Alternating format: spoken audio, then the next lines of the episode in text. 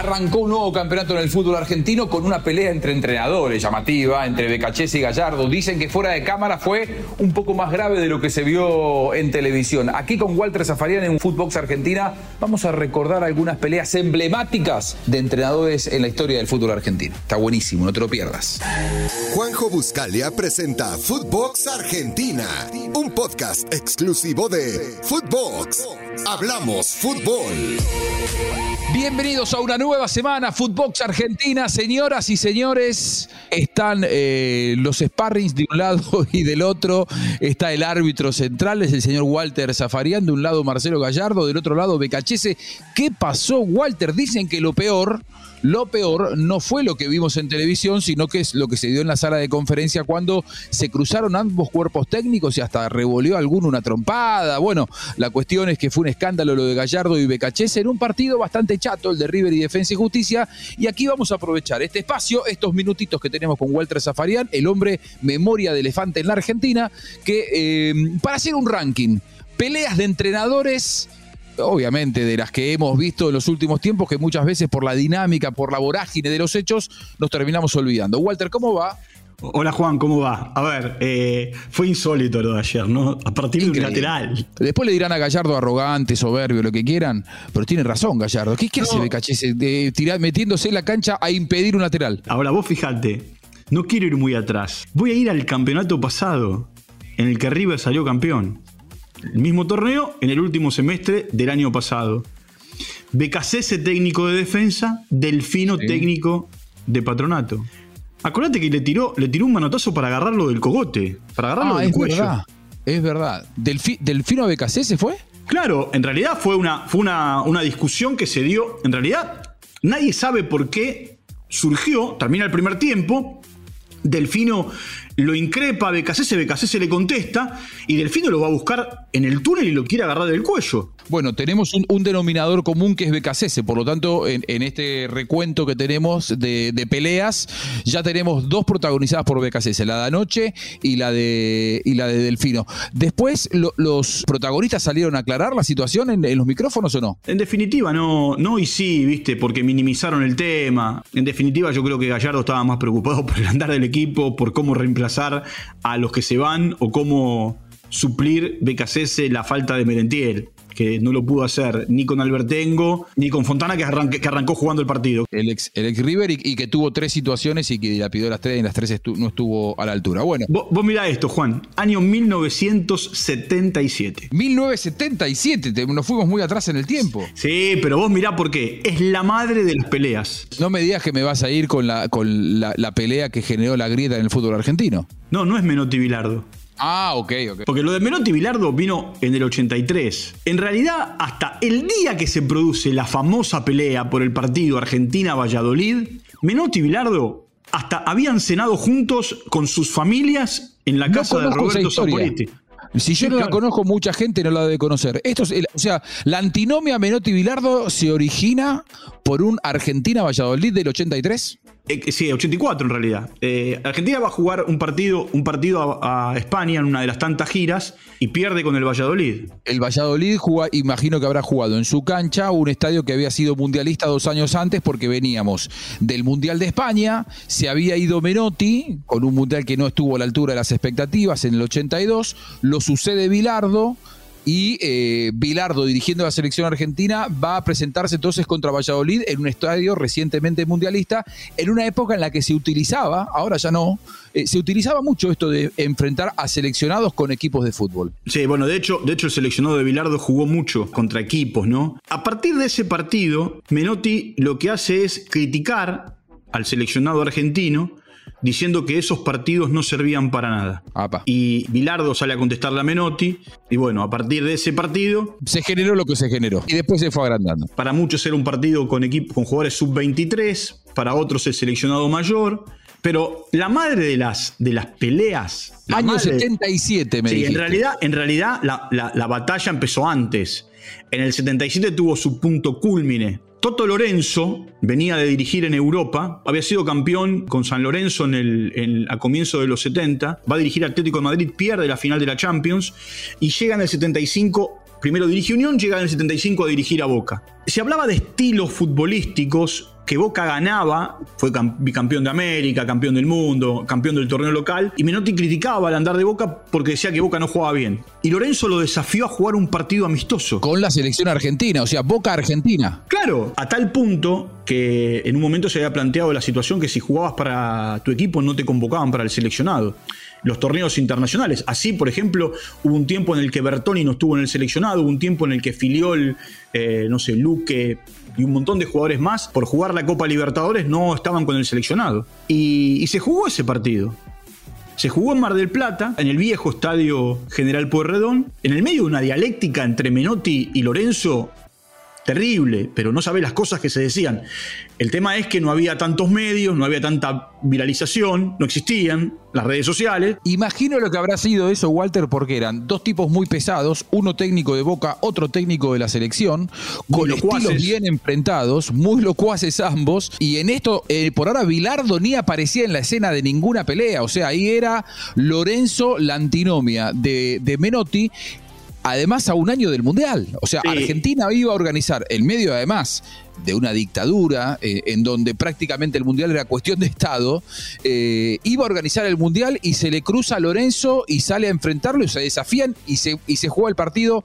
El Mar del Plata. No me digas que hubo peleas durante el partido. No, durante el partido no. Ganó Argentina 1-0, el gol hizo Bertoni. Pero, por ejemplo, Menotti le dijo, Gatti juega para la selección argentina. Mirá vos, claro, que Gatti en ese momento era el emblema de Boca, además. A ver, Boca después iba camino a conseguir todo lo que consiguió, ¿no? Y Gatti iba a ser fundamental para ganar la, Copa Libertadores. Los famosos penales en, Montevideo, el famoso penal a Vanderlei. Ahora, la dialéctica que tenían los dos era tremenda. Menotti lo acusaba de manioso. ¿Por qué? Porque Lorenzo hace bajar a Beglio enyesado en un famoso clásico contra River. Me acuerdo. Y no jugaba, porque tenía yeso en la mano. Y cuando sale el equipo a la cancha, Beglio sale a jugar. Sin, sin, nada en la mano. E, esas eran las cosas de Lorenzo, ¿entendés? En su momento. Después, más allá del partido, la puja siguió. Un enfrentamiento feroz que duró años y años y años. Mira vos, bueno. Y además que seguramente con un trasfondo muy filosófico en cuanto a la concepción del juego, la manera de entender el fútbol, un montón de... Bueno, y después vino la de Menotti Bilardo. La de Menotti Bilardo que vos retratabas en, el año 83 con aquel partido. Y, viniendo un poco más acá en el tiempo, la de Caruso Lombardi y la del Turco Asad. Eh, sí, Caruso Lombardi y el Turco Asad en Mendoza. Cuando le dijo drogadicto.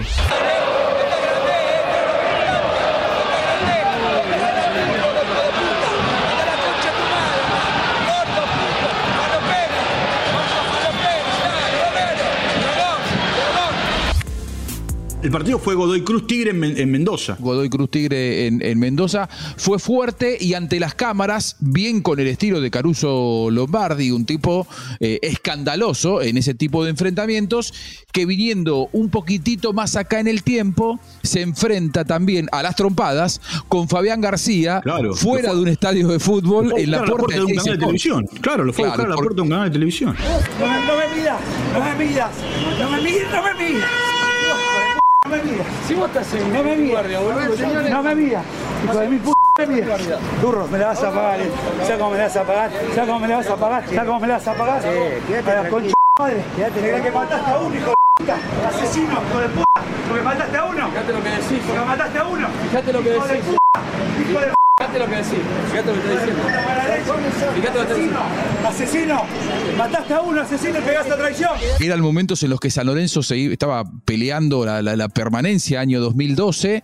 Eh, Madelón era el técnico de San Lorenzo. Fabián García, que hoy está en San Lorenzo trabajando junto a Rubén Darío Insúa, el ayudante de, de, de Madelón con una raigambre muy, muy, muy marcada. Madelón y Fabián García en San Lorenzo se van, lo sucede Caruso Lombardi y evidentemente Fabián García entendió que Caruso Lombardi, no sé si les había hecho la cama, si había empezado a hablar con los dirigentes antes de que ellos se fueran. Lo cierto es que lo fue a buscar a la puerta de, del canal y bueno, eh, fue una, una, una pelea sin trompadas, pero que fue la más televisada y seguramente una de las más vistas del fútbol argentino. Sí, después hay otra, hay otra a partir de una situación que se da entre Pasquini y Leandro Fernández en un famoso partido Lanús Vélez, con Heinze y Subeldía. Es verdad, en cancha de Lanús, ¿no? Exacto, en, la- en cancha de Lanús, que no terminó, no terminó en un escándalo de magnitudes de casualidad. Dos tipos muy temperamentales, ¿eh? Subeldía y, y, y Heinze. Muy Sí, porque, a ver, Subeldía lo que decía era que el jugador estaba exagerando, el jugador de Vélez estaba exagerando, y Heinze lo fue, no, claro, no sabía nada, no, digamos, no le gustó nada, lo fue a increpar y se armó un lindo escandalete. Sí, que inclusive eh, dicen que continuó también fuera de las cámaras, ¿no? Que cuando se metieron adentro, Claro. no digo que se hayan pegado, pero que sí siguió, tuvieron que separarlos porque estaban los dos realmente muy calientes. Heinze, de los entrenadores más temperamentales que han pasado últimamente en el fútbol argentino. Sí. Gallardo tuvo una hace poco con Milito. ¿Te acordás? sí, En sí. cancha de River. No, después, ahí después hay otra, Kudelka Medina, eh, Kudelka dirigiendo News y, y Medina dirigiendo a Talleres. Y se armó también un lindo escándalo eh, eh, después del partido. Porque Kudelka Sí. lo fue a buscar. Yo te falto respeto, yo te respeto, yo te respeto. No camino la calle. No, no, anda por allá entonces. anda por allá. A mí no me hagas putear, che, Dale, dale, anda por allá. ¿A quién le ganás? Sos bobo, me quiero que era bobo. Ya está, ya está, ¿vale? Anda a ver si soy tampoco. Pelotudo, ¿eh? Sos pelotudo. Mirá que calentás el partido de entrada. Ahí la tienen que, devolver, la tienen que devolver. Tres veces le dijiste, tres veces le dijiste no la devuelvas. Tres veces le dijiste, está bien, no problema tuyo con él. Bueno, no, está vivo. Vos con un maleducado, sí, lo No, vos sos un maleducado, sos. Eso no a nadie. Tenés mi teléfono, tenés mi teléfono, llamame. Lo fue a buscar al cacique Medina, me acuerdo, me acuerdo. Eh, la de Gallardo con Milito son dos tipos que fueron inclusive compañeros y que se conocen mucho, porque por ahí uno dice Kudelka con el cacique Medina y por ahí muchos no se conocen, bueno, se cruzan, se carajean, se dicen alguna cosa. Ahora, la de Gallardo con Milito llamó mucho la atención, porque ellos eh, son dos personas del fútbol argentino de mucho tiempo, se han enfrentado en un montón de oportunidades y hasta yo creo que en algún caso habrán compartido selección, Milito y, y Gallardo. Sin embargo, el ellos se habían saludado muy cariñosamente antes del partido y después fueron pasando las cosas y creo que eh, Milito, que también es muy temperamental, Gaby, no Diego, eh, eh, Gaby Milito lo que no le gustaba era que Gallardo dijera cosas, que hablara con el cuarto árbitro, que le vaya a decir lo que tenía que él hacer, si estaba bien o no estaba bien, eh, en cuanto a alguna protesta. Sí, ahí ahí la historia, que- ese, eso fue River Argentinos. Ahí la Sí. historia tiene que ver con la acción de Angileri y Sandoval. Eh, Milito pedía amarilla, Gallardo le gritaba nada, nada, como que no, no pasó, na- no pasó nada. Y bueno, ahí se produjo el cruce, ¿no? Sí, eh, muchos rivales entienden que Gallardo muchas veces con esto de hablar, viste que Gallardo, sobre todo en el Monumental, eh, está muy cerca de- de- de- del cuarto árbitro y, y se queja y La frase, la frase, mira, tengo acá, tengo acá textual la frase de Gallardo de ese día. A ver, Dice, si fue a la pelota, hermano, ¿qué pedís amarilla? Y Milito le respondió, ¿no es amarilla? Y Gallardo le repitió, ¿qué amarilla? Si vos estás al lado. Gallardo es un tipo que habla constantemente, que se queja, no digo que lo haga de, mala leche ni mucho menos, es su personalidad, es un hombre que se ha ganado una autoridad notable y muchas veces los rivales sienten que Gallardo habla mucho constantemente, casi que hace un, un comentario del partido. Ayer los micrófonos eran, eh, los comentarios de Gallardo constantemente salían en las transmisiones porque él habla, habla, da indicaciones, grita, le pide cosas a los jugadores y también le- se le queja a los cuartos árbitros y en muchos casos, si de- del lado de enfrente tenés un entrenador que decide no agachar la cabeza y ponerse a su nivel, se terminan eh, generando situaciones como esta, ¿no? Sí, sí, ya estamos, estamos en la parte final, ¿no? Pero simplemente un pequeño recordatorio. Hoy se cumplen ocho años que Gallardo asumió en River. Mirá vos, ocho años. Mirá vos, eh, eh, algún día tendremos que hacer un repaso de todo lo que Gallardo ha crecido, de todo lo que ha logrado y de toda la imagen que fue generando alrededor de él. Lógicamente, un tipo que a esta altura de su vida, más allá de que siempre tuvo mucha personalidad y supo mucho de fútbol, a esta altura de su vida ha construido mucho poder alrededor precisamente de, de su figura y de su cargo. Walterio, bueno, eh, grandes peleas de entrenadores del fútbol argentino que han marcado un poco la historia, las más lejanas y también las más cercanas. Abrazo y buena semana, amigo. Chau, buena semana. Gracias por acompañarnos como siempre aquí en Footbox Argentina. Que pase bien.